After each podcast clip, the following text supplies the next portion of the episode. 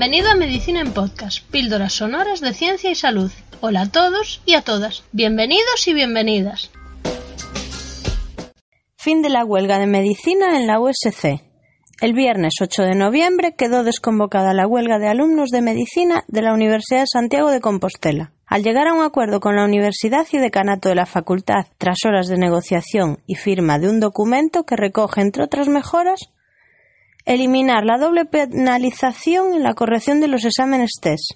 O se penalizan las respuestas incorrectas o se pide un número de respuestas correctas para aprobar. Reducir las horas presenciales obligatorias en las asignaturas del grado de medicina hasta el mínimo legal para poder evitar el solapamiento de materias y cursos.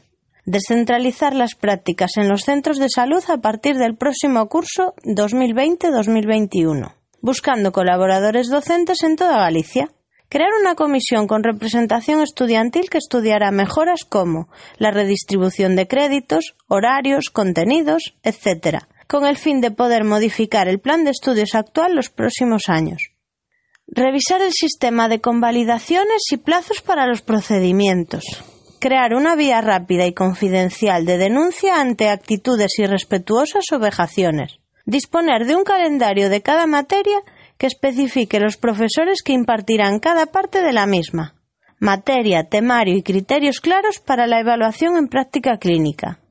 Asimismo, el movimiento asambleario surgido en medicina se ha extendido a otras universidades gallegas como la de Vigo y otras facultades de la USC, biología, comunicación, derecho, enfermería, farmacia, magisterio, matemáticas, políticas, etc. El gobierno de la USC informa que apoya de manera incondicional el acuerdo marco conseguido entre decanato, departamentos y delegadas y delegados del alumnado de la facultad y que la próxima semana el equipo de gobierno contactará con los representantes del movimiento estudiantil movilizado en diferentes centros para abrir nuevos espacios de diálogo.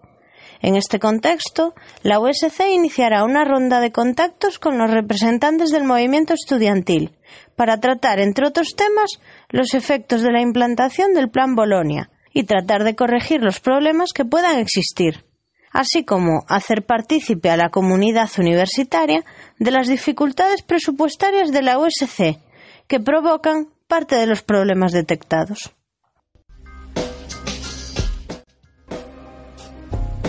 Si hay algo que quieras manifestar a propósito de cada episodio, sugerirnos nuevos temas o tal vez algo que quieras preguntar, no dudes en decírnoslo. En casimédicos.com barra podcast tienes como enviarnos una nota de voz o mensaje de texto. ¿Te animas a acompañarnos? Suscríbete, escúchanos y compártelo sobre todo. Gracias por escuchar Medicina en Podcast. Accede a todos los episodios en casimédicos.com barra podcast.